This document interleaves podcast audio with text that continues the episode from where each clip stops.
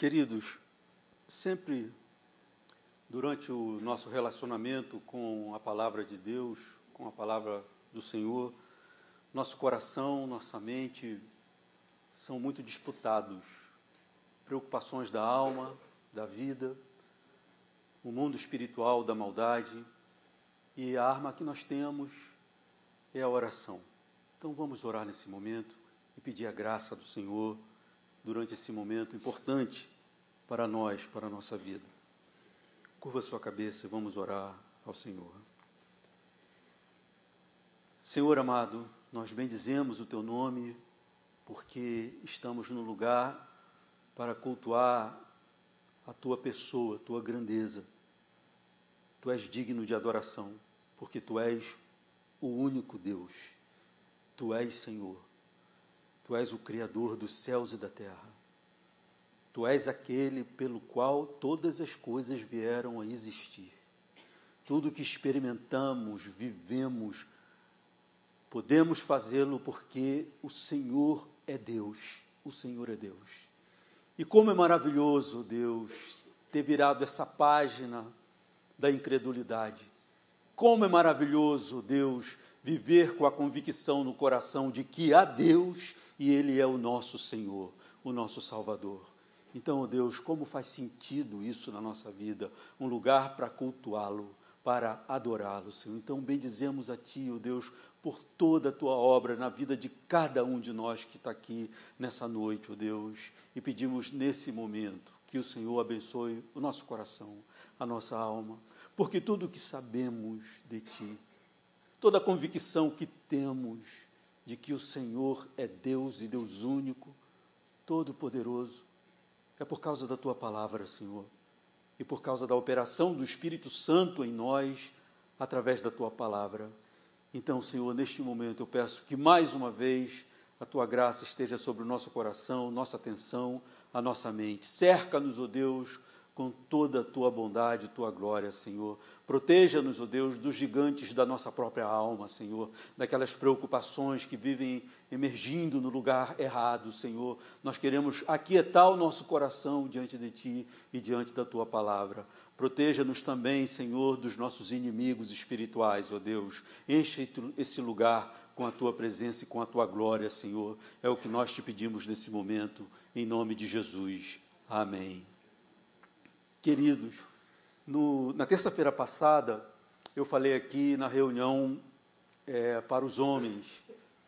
E falei de algo que tem tomado meu coração, preocupado a minha alma, e falei aqui é, numa perspectiva do mundo masculino, para os seus desafios, suas preocupações, e orando, entendendo melhor que esta palavra deveria ter, ser trazida para a Igreja de Cristo. Então, alguns homens que estiveram aqui na terça-feira, e já vi que estão por aqui nesse culto, vocês vão ouvir a, a, a palavra de terça-feira numa versão ampliada. É o que já se diz, pode ser o mesmo sermão, mas outra mensagem. E o Senhor é poderoso para falar ao coração também, de novo, dos, nos corações é, dos homens que estiveram aqui na terça-feira passada. Amados, uma preocupação que tem rondado o meu coração como pastor há quase 25 anos. Eu fui vocacionado, me aproximei dessa vocação e tenho entendido que a nossa vocação, o aspecto mais importante desse ofício, é a condução das ovelhas de Jesus Cristo pelo meio deste mundo, segundo a Sua palavra segundo a sua obra. Então, o apóstolo Paulo expressou de uma forma muito interessante, ele olhando para esse trabalho pastoral e ele pergunta: quem é suficiente para essas coisas? Isso só é possível por causa da graça de Cristo Jesus em nossa vida, para que façamos um trabalho tão importante, tão relevante e onde necessitamos mesmo da sua graça. Mas o ponto aqui o seguinte, que a nossa preocupação como pastores, é, e não só o pastor como um ministério, mas todo aquele também que acaba discipulando, conduzindo, fazendo esse trabalho de pastoreio durante, é, no meio do rebanho de Jesus Cristo, é, nós temos a convicção de que pesa sobre nós essa responsabilidade de estar ao lado. O cuidado é uma característica é, muito marcante no trabalho pastoral. E falando da perspectiva desse cuidado com a vida das ovelhas de Jesus Cristo, uma coisa que tem me preocupado, me preocupa cada vez mais, é, para a qual eu tenho atentado, é a questão do sofrimento, a questão de como nós nos relacionamos com o sofrimento no mundo de hoje, no mundo contemporâneo. E nós vivemos, amados, num mundo que tem uma expectativa muito idealizada de vida. Isso talvez pelo fato de termos cada vez mais uma propaganda mercadológica que aponta um certo estilo de vida como sendo o estilo de vida feliz. E essa propaganda mercadológica, ela tem como função vender os seus produtos. Nós vivemos uma, numa sociedade por onde corre, flui o capital, não independente de ser capitalista ou anticapitalista, não é isso. Nós vivemos numa sociedade que é marcada por esse fluxo do capital. E a propaganda mercadológica, ela é muito forte, ela está em todos os aspectos da nossa vida. Você vai comprar qualquer coisa, está ali é, marcando, e o, o, o fato é que essa propaganda nunca vem tentando promover um estilo de vida que ninguém quer. Ela vem tentando promover um estilo de vida almejado, desejado. E ela vem com um formato de vida feliz. É aquela vida arrumada que você olha assim e diz: Uau, eu quero isso para mim.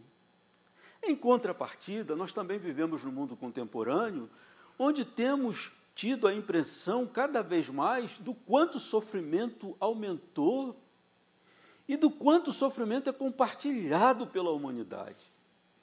E às vezes ficamos espantados com o teor, o grau do sofrimento que atinge a vida de algumas pessoas. Vejam bem, o que eu quero dizer é o seguinte: se por um lado a experiência que nós temos, olhando o mundo, olhando a vida, é de um sofrimento marcante, que olhamos e ficamos espantados, às vezes, vendo o sofrimento na vida do outro, na vida de uma região, na vida de famílias.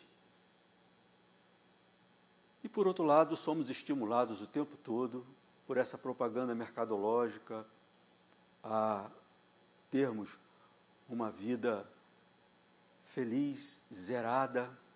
A vida de êxito é a vida do sorriso dos lábios, sempre. Queridos, Vejam bem, não há nada de errado a princípio em se ansiar pela felicidade. Sabe por quê? Porque nós fomos criados para a felicidade. Quando o Senhor criou todas as coisas, como diz lá no livro de Gênesis, o Senhor olhou o que tinha criado e viu que tudo era muito bom. Ou seja, o ser criado por Ele, o homem, o ser humano, num ambiente perfeito, o ser humano perfeito, uma combinação perfeita para uma vida perfeita. Então, nós fomos criados para isso. O problema, amados, é quando nós ignoramos que este mundo não é mais aquele. Que entre aquele mundo e o mundo de hoje existe um fato histórico chamado de queda do homem onde o homem deixa a presença de Deus por causa da sua rebeldia, por causa do seu pecado. Então, a sociedade se tornou, a humanidade se tornou tudo isso que nós experimentamos hoje. Ou seja, não há nada de mais errado, a princípio, desejar essa vida feliz, Contudo, o problema é que nós idealizarmos e acharmos que vamos viver essa vida zerada o tempo todo, essa vida organizada o tempo todo, nós vamos ter problemas. Porque nós vivemos neste mundo caído. E o cristão, ele corre até um risco maior de idealizar demais essa vida nesse mundo. Porque se ele é o tempo todo estimulado a pensar numa vida muito feliz, bem-sucedida, uma vida que é, sobre a qual ele tem um controle, se ele for assim, assado, se especializar, é, viver desta forma ou daquela. Quando ele inclui nesse pacote Deus, ah, agora então eu tenho tudo para viver essa vida dos desejos, dos sonhos. Num certo sentido, amados, é maravilhoso esse encontro com Deus, de fato. Mas, por outro lado,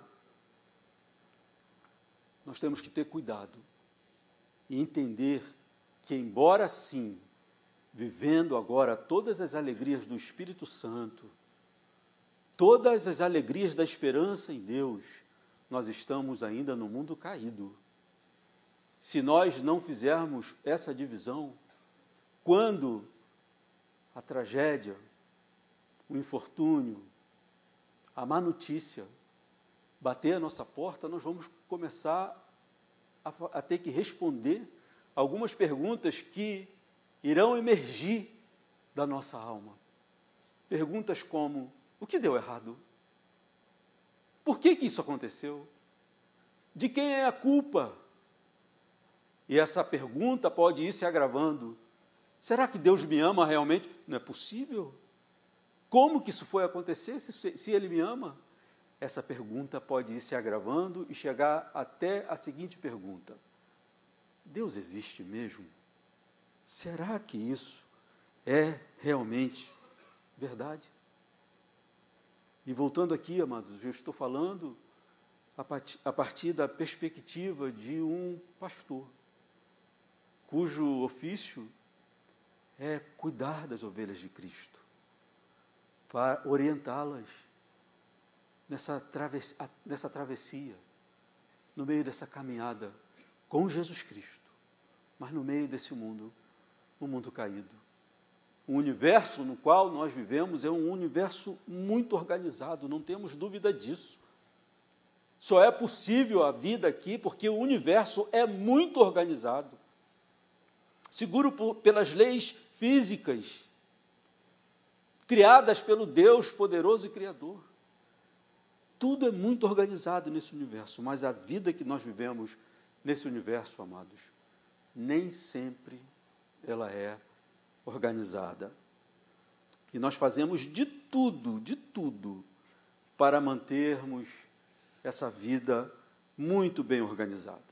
A maior parte do esforço que fazemos, a maior parte da nossa dedicação é para que a vida se mantenha organizada, não é mesmo?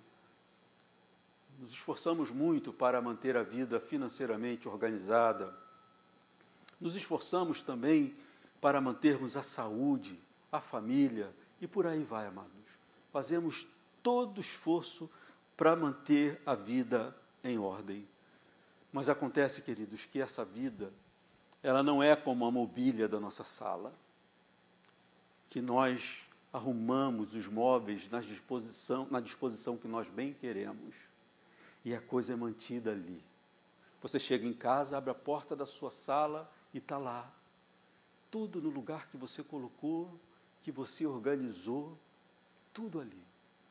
Contudo, a vida que você vive nessa mobília organizada não se mantém o tempo todo nessa organização. De uma hora para outra, queridos, a configuração da nossa vida pode mudar. E aí, a pergunta é: o que fazer com a minha história quando ela se quebra? Ou o que fazer para que, apesar da história quebrada, a vida continue valendo a pena? Entre o medo e o desespero, qual o caminho que nós podemos tomar em alguns momentos da nossa vida em que a desorganização é total? Para responder a isso, amados, eu trago aqui a história de um homem cuja biografia, na ganhou alguns versos dos evangelhos. O nome dele é Jairo. É um exemplo de como viver essa vida na sua realidade. Não uma vida idealizada, mas a vida na, na sua realidade. E o texto que eu gostaria de ler com vocês está em Marcos, capítulo 5. Nós vamos ler inicialmente os versos 21, 22 e 23, para nós é, olharmos o contexto da vida de Jairo. Diz assim o verso 21: Tendo Jesus voltado de barco para outra margem, uma grande multidão se reuniu ao seu redor, enquanto ele estava à beira do mar. Verso 22. Então chegou ali um dos dirigentes da sinagoga, chamado Jairo. Vendo Jesus, prostrou-se aos seus pés. Verso 23. E lhe implorou insistentemente: Minha filha está morrendo. Vem, por favor, e impõe as mãos sobre ela para que seja curada e que viva. Eis aí, amados. Essa, esse é o contexto da vida de Jairo. Essa é a sua história e esse é o seu momento. Num outro lugar, o texto diz que essa filha, pela qual Jairo está implorando que Jesus venha até ela para que a livre, ela tinha 12 anos. Ou seja, nós podemos imaginar essa vida organizada de Jairo durante esse tempo todo. Surpresa da gravidez, gestação, nascimento, o bebê, e a vida vai passando, primeiro ano, segundo, terceiro, e por aí vai, doze anos de vida, mãe, filha e pai.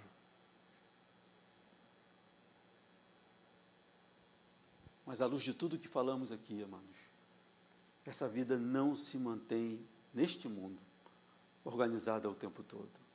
E o fato, amados, que está aqui um homem vivendo um momento tenebroso da sua história. Não é a história de uma outra pessoa. Ele não está ouvindo uma narrativa, ele está experimentando isso, amados.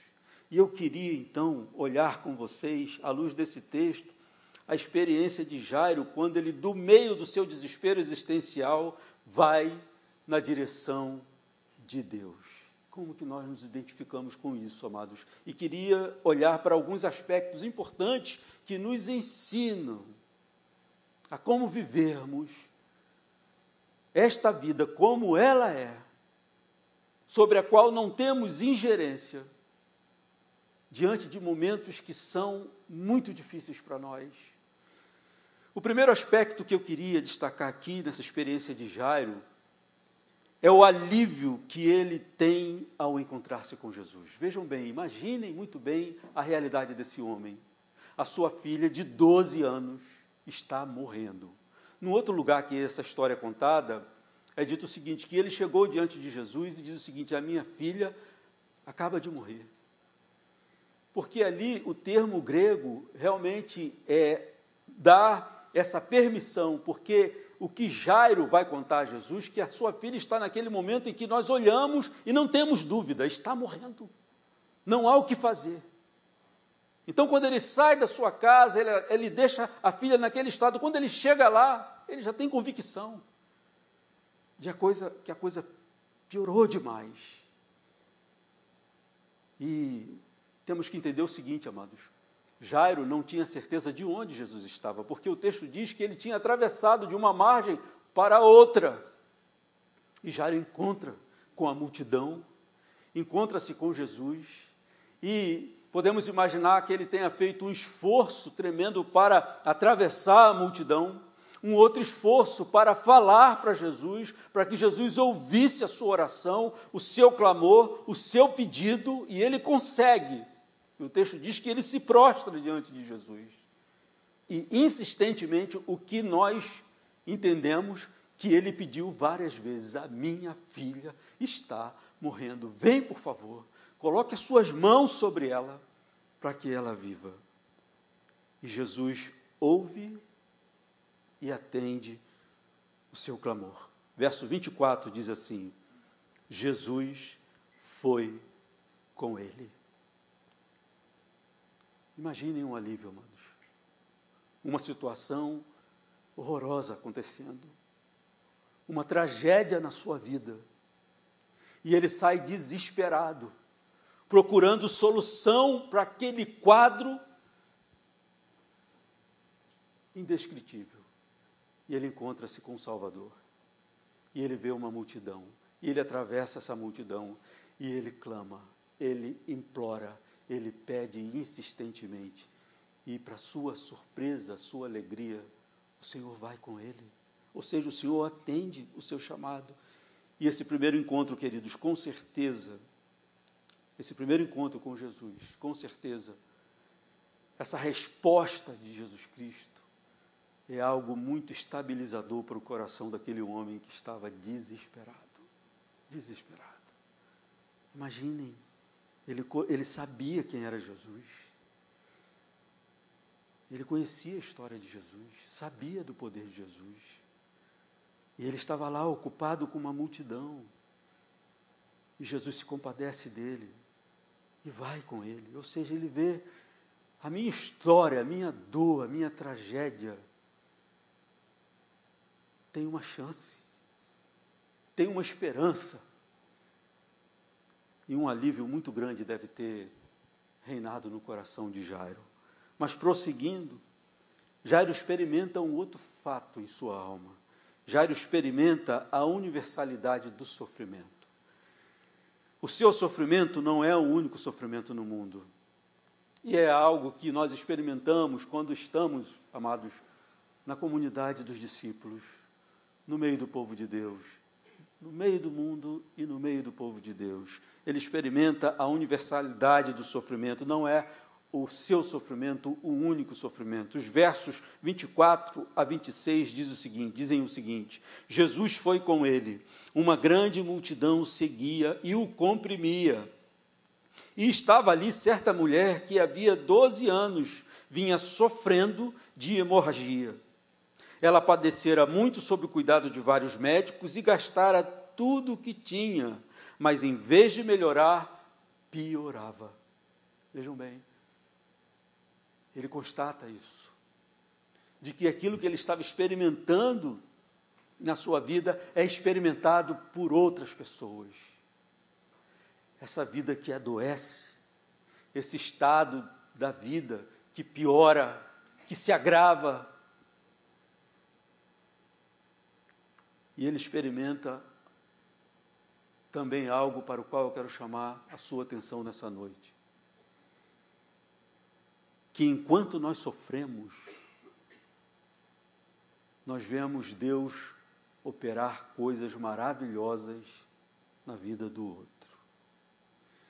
Os versos 27 a 34 dizem assim: Quando ouviu falar de Jesus, essa mulher, agora, chegou por trás dele, no meio da multidão, e tocou em seu manto, porque pensava: se eu tão somente tocar em seu manto, ficarei curada.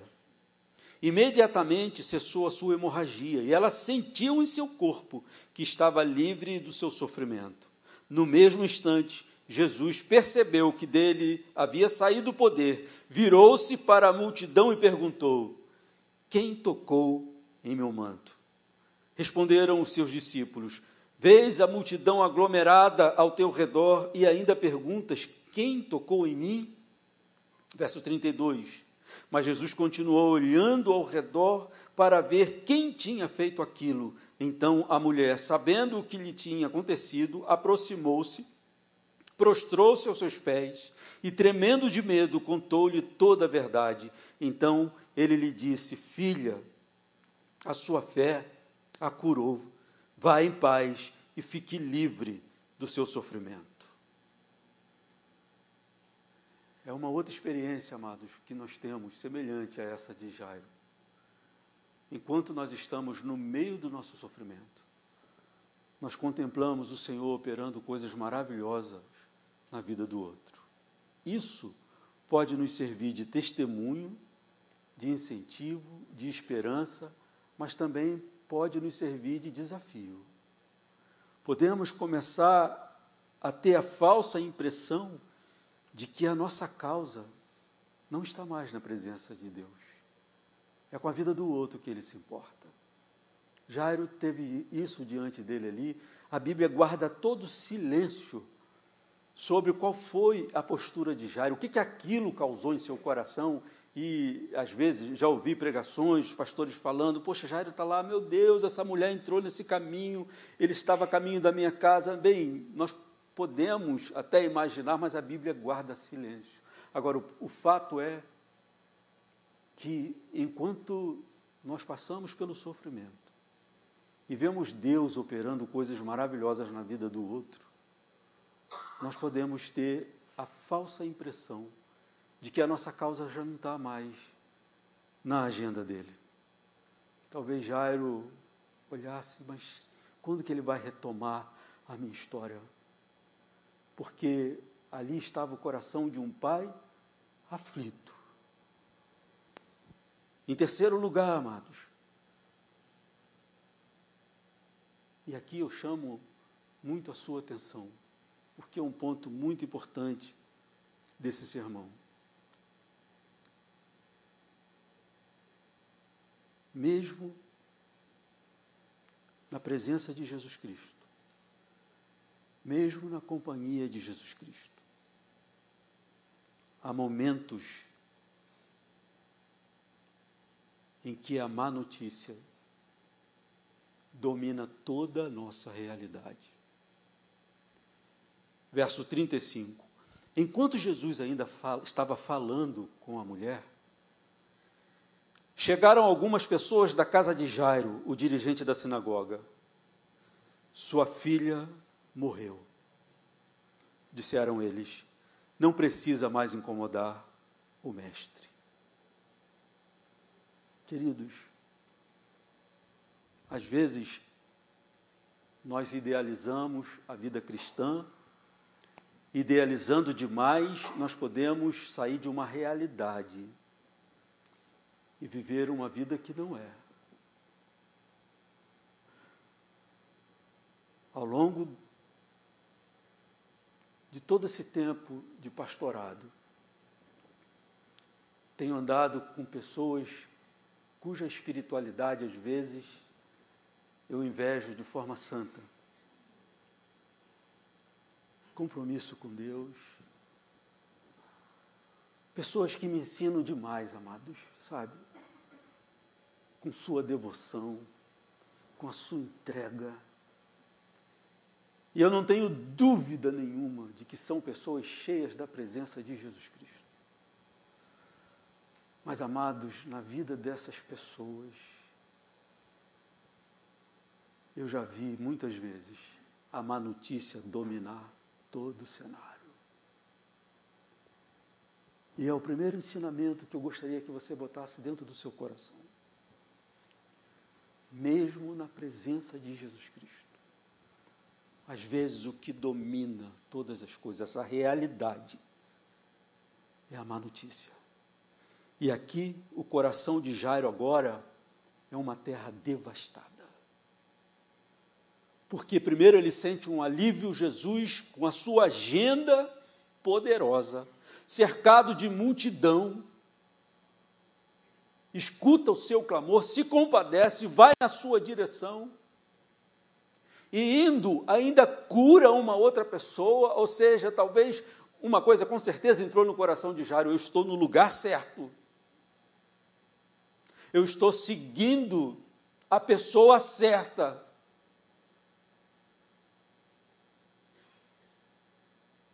Mas ainda assim, embora na presença de Jesus Cristo, ele experimenta esse fato. A má notícia domina toda a realidade. Seu coração, então, torna-se uma terra profundamente devastada. E ele não saberia, amados, por onde começar? Como agir diante daquilo? O chão rachou, ou, melhor dizendo, o chão sumiu. Eu falei aqui nos dois cultos da manhã que, me lembrando de alguns momentos em que eu tive que encarar a má notícia, e por duas vezes algo terrível aconteceu na minha família, com dois irmãos meus. E este momento em que a comunicação que vem para você é dessa realidade, e é algo que eu tentei lembrar.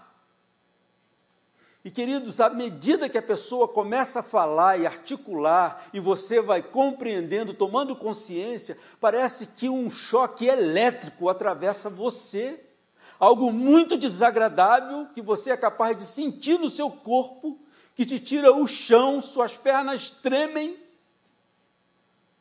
e depois, pronto, a pessoa falou. Tudo que você gostaria que aquilo fosse mentira. Tudo que Jairo queria que é que alguém batesse no ombro dele e dissesse assim: acorda, é um pesadelo. Como é maravilhoso acordar de um pesadelo, não é mesmo, amados? E às vezes você acorda todo suado, toda suada, porque estava tendo um sonho horroroso, um pesadelo. Mas que alívio nós sentimos quando despertamos. É só um sonho. Mas nada acordava Jairo, amados. Nenhuma palavra para dizer, Jairo, você está sonhando, você está tendo um pesadelo. Jairo viveu uma realidade chocante, mesmo estando ao lado de Jesus. E agora eu quero dizer, ainda bem que ele estava ao lado de Jesus, amados, porque do meio desse coração devastado,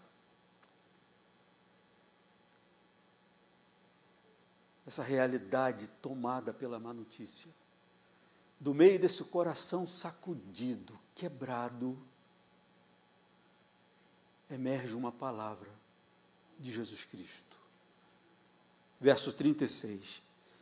Não fazendo Jesus caso do que eles disseram, as pessoas que vieram trazendo a má notícia, Jesus disse ao dirigente da sinagoga: Não tenha medo tão somente creia.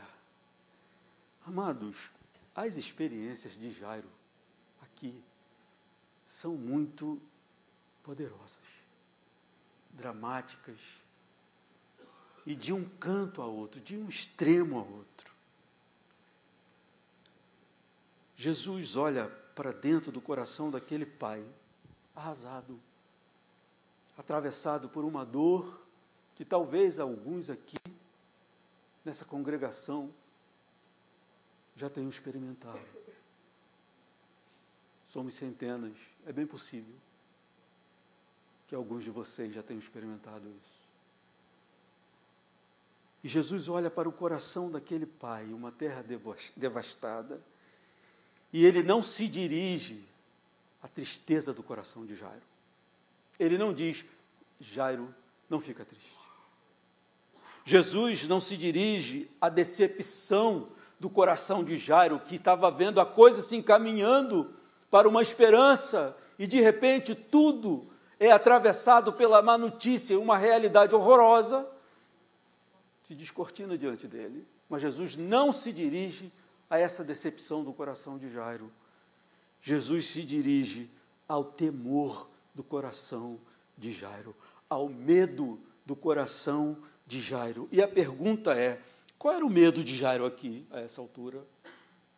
Era medo que sua filha morresse? Não. Ela já tinha morrido.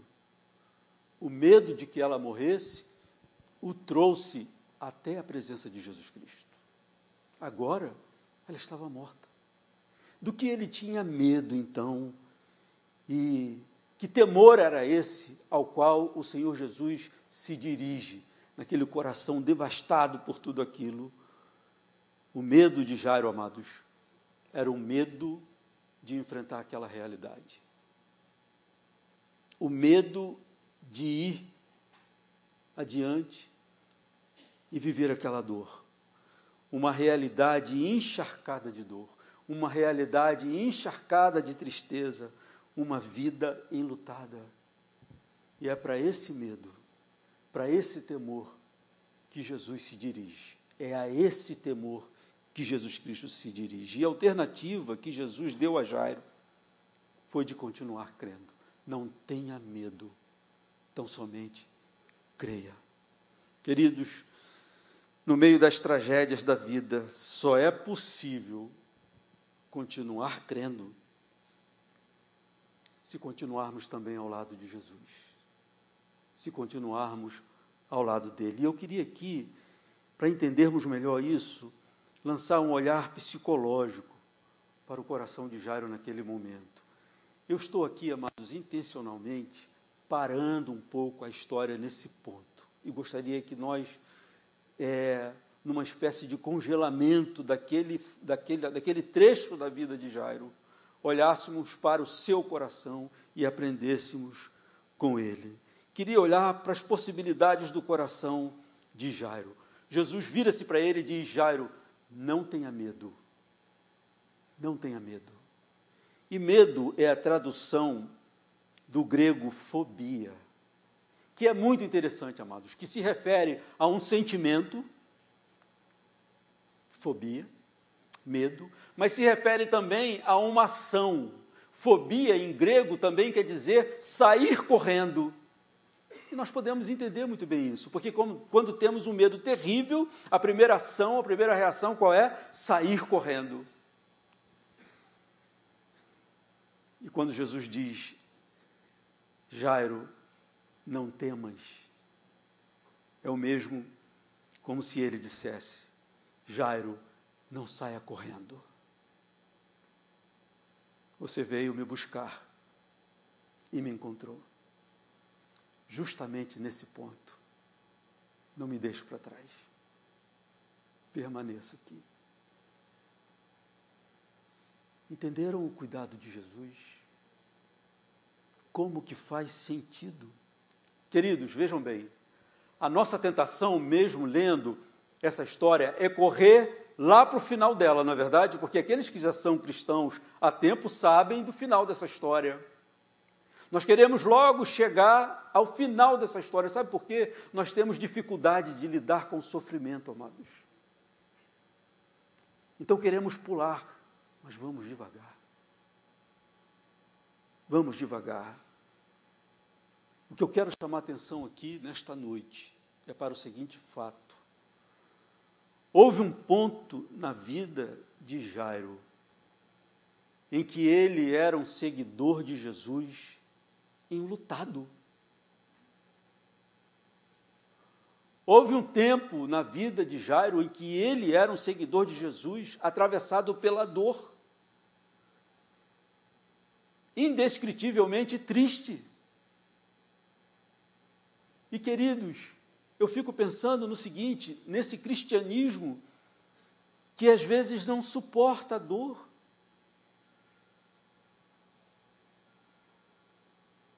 E é interessante, queridos,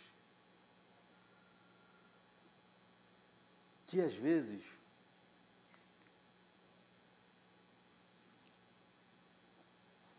quando as pessoas, alguns cristãos, percebem que o outro está mergulhado na tristeza, na dor, vão lá dizer assim: olha, busca a Deus. Você está na presença de Jesus? Você tem orado? Isso traz um peso maior, amados. E o que isso tudo aqui nos ensina é que é possível estar ao lado de Jesus e atravessado pela tristeza, pelo sofrimento, pela dor.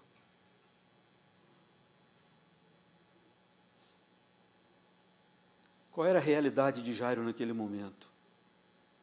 Ele estava num estado tão atravessado pela dor e pelo sofrimento que ele poderia sair correndo, o que significaria deixar Jesus para trás. E eu falo aqui para você nessa noite em nome de Jesus. Não abandone Jesus jamais, independentemente do sofrimento que você esteja atravessando. A melhor coisa que Jairo fez foi não abandonar Jesus Cristo, não deixá-lo para trás, porque decepcionado, atravessado pelo sofrimento, ele poderia sair correndo na sua fobia, no seu medo, preocupado em casa, o que estava acontecendo. e ver aquilo, amado. Jairo era um homem comprometido com a família. Ele viera até Jesus por causa do seu comprometimento, seu amor por sua família. Então, quando vem aquela constatação, aquela notícia, ele poderia esquecer fé, esquecer Jesus, esquecer todas as coisas e sair correndo. Mas Jesus falou: não tenha medo, creia somente.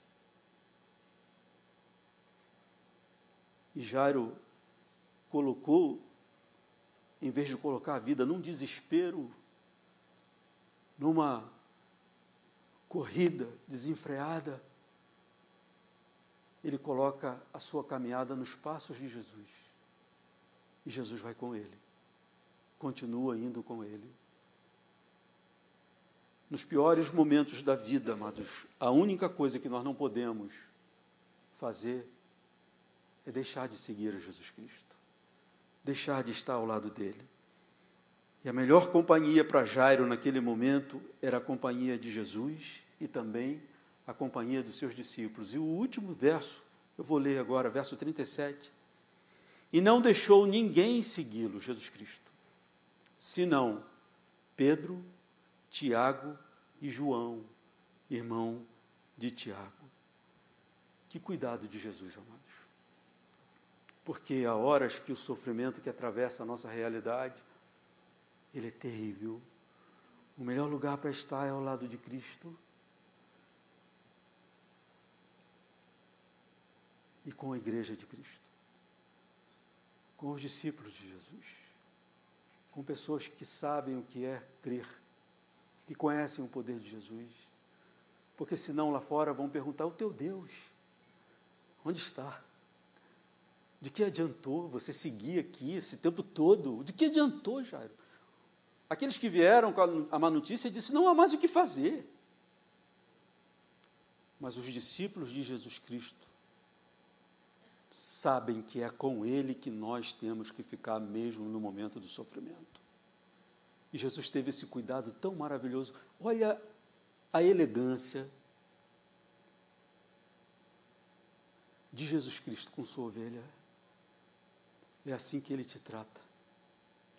Em primeiro lugar, ele olha para aquele que é o ponto principal no coração daquele homem que mais parecia uma terra devastada. Um medo tremendo de enfrentar a sua realidade. E ele fala para esse medo: não tenha medo. Não tenha medo. Então somente creia. Permaneça no meu lado.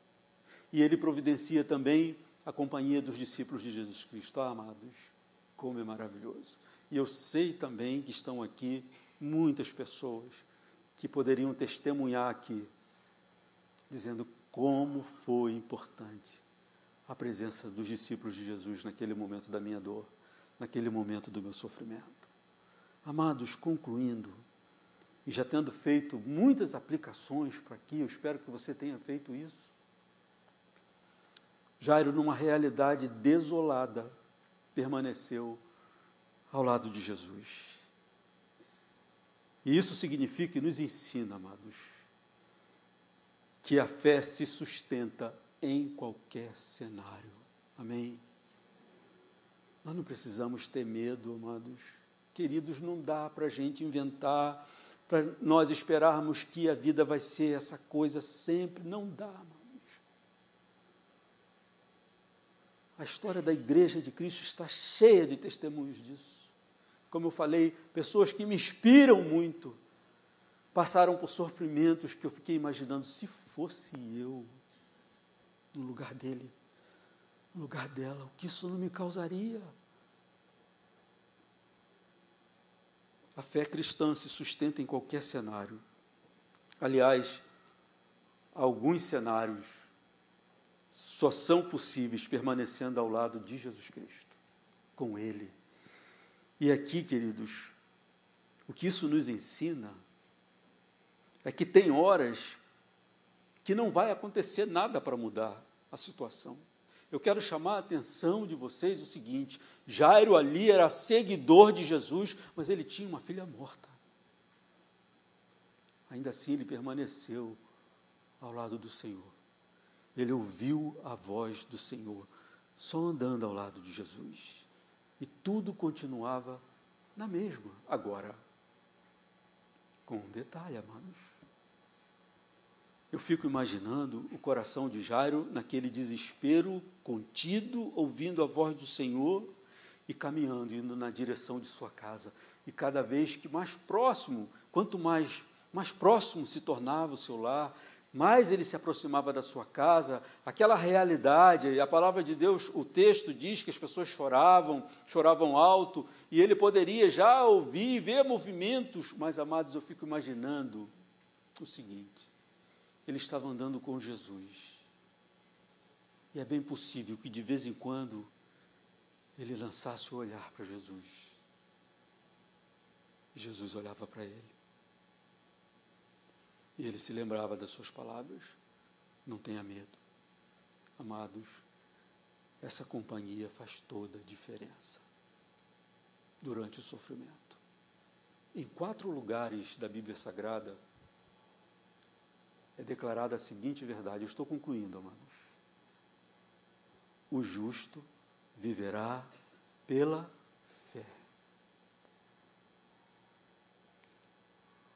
Você pode dizer assim: ah, José, mas ali foi o percurso de uma caminhada. Mas foi uma caminhada que fez parte da existência de um homem, de um pai desesperado. Ah, José, mas eu estou nessa situação há muito tempo. Anos. Meu querido, minha querida, você serve um Deus para o qual um dia é como mil anos, e mil anos é como um dia. Amém? Continue seguindo, continue indo com Ele. Que o Senhor abençoe a vida de todos vocês. José, você não vai ler o final da história hoje, não, amados, porque hoje eu gostaria que nós aprendêssemos isso. Nós conhecemos o final da história. Talvez esteja aqui alguém que esteja a primeira vez aqui é, ouvindo o Evangelho, ouvindo essa história. Eu vou dizer: ele chega na casa de Jairo e ressuscita sua filha. Mas o ensinamento aqui para essa noite, amados, é que nós podemos passar por percursos da nossa história, marcada pela má notícia. E o melhor que fazemos é ouvir a palavra de Cristo e continuar ao seu lado. Amém. Que o Senhor abençoe a todos vocês. Vamos ficar de pé e vamos orar.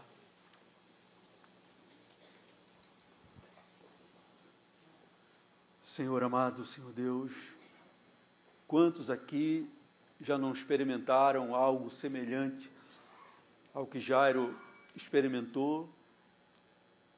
Quantos aqui, Senhor, podem estar atravessando por um momento de enorme desafio? E eu peço, Senhor, que com esse teu cuidado, Senhor, plante esta verdade no nosso coração. Que o Espírito Santo nos lembre a tua palavra. O justo viverá pela fé independentemente, Senhor, de qualquer tribulação, como o apóstolo Paulo mesmo disse, será angústia que nos separará do amor de Deus que está em Cristo Jesus, tribulação, dor, aflição, tristeza, não Nada nos separará do amor de Deus que está em Cristo Jesus. Mantenha-nos firmes ao teu lado, Senhor. Segura em nossa mão. Precisamos ouvir a tua voz firme e forte dentro de nós. Ajuda-nos a atravessar, Senhor. E obrigado, porque pela tua misericórdia e bondade, a vida não é só marcada por esses momentos nós temos camadas e mais camadas de bondade e misericórdia de Deus na nossa vida e na nossa história. Obrigado pelos dias felizes, ó oh Deus, mas à luz da tua palavra nós sabemos que essa fé é uma fé para o dia claro, mas também para a noite escura. E a tua palavra diz que o choro pode durar uma noite inteira, mas pelo amanhecer vem a alegria. Ó oh Deus, que venha o Senhor, que raiará como o sol da justiça, trazendo novos céus e nova terra, Senhor. Mas enquanto nós estamos vivendo neste mundo quebrado, nós sabemos que o Senhor será conosco em todos os momentos. Mantenha-nos em Ti, Senhor. Nós oramos para a glória do Teu nome. Que a graça de nosso Senhor Jesus Cristo seja com todos vocês em nome de Jesus. Amém. Uma excelente semana para todos vocês. Que o Senhor abençoe a todos.